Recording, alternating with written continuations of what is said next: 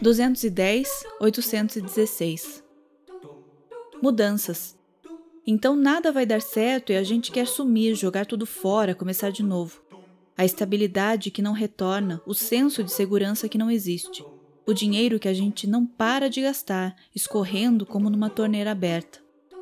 Mudar de casa gera uma dor física, a dor que todo movimento causa. A condição para a escrita acontecer, ando pensando nisso.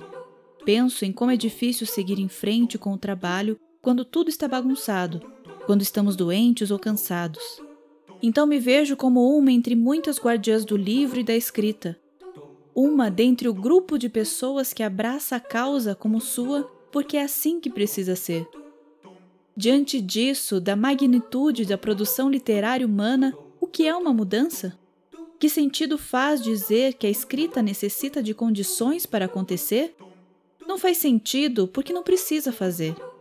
Não é a literatura que vive em função a mim, mas eu que vivo em função dela. O que ela me demandar, eu entregarei.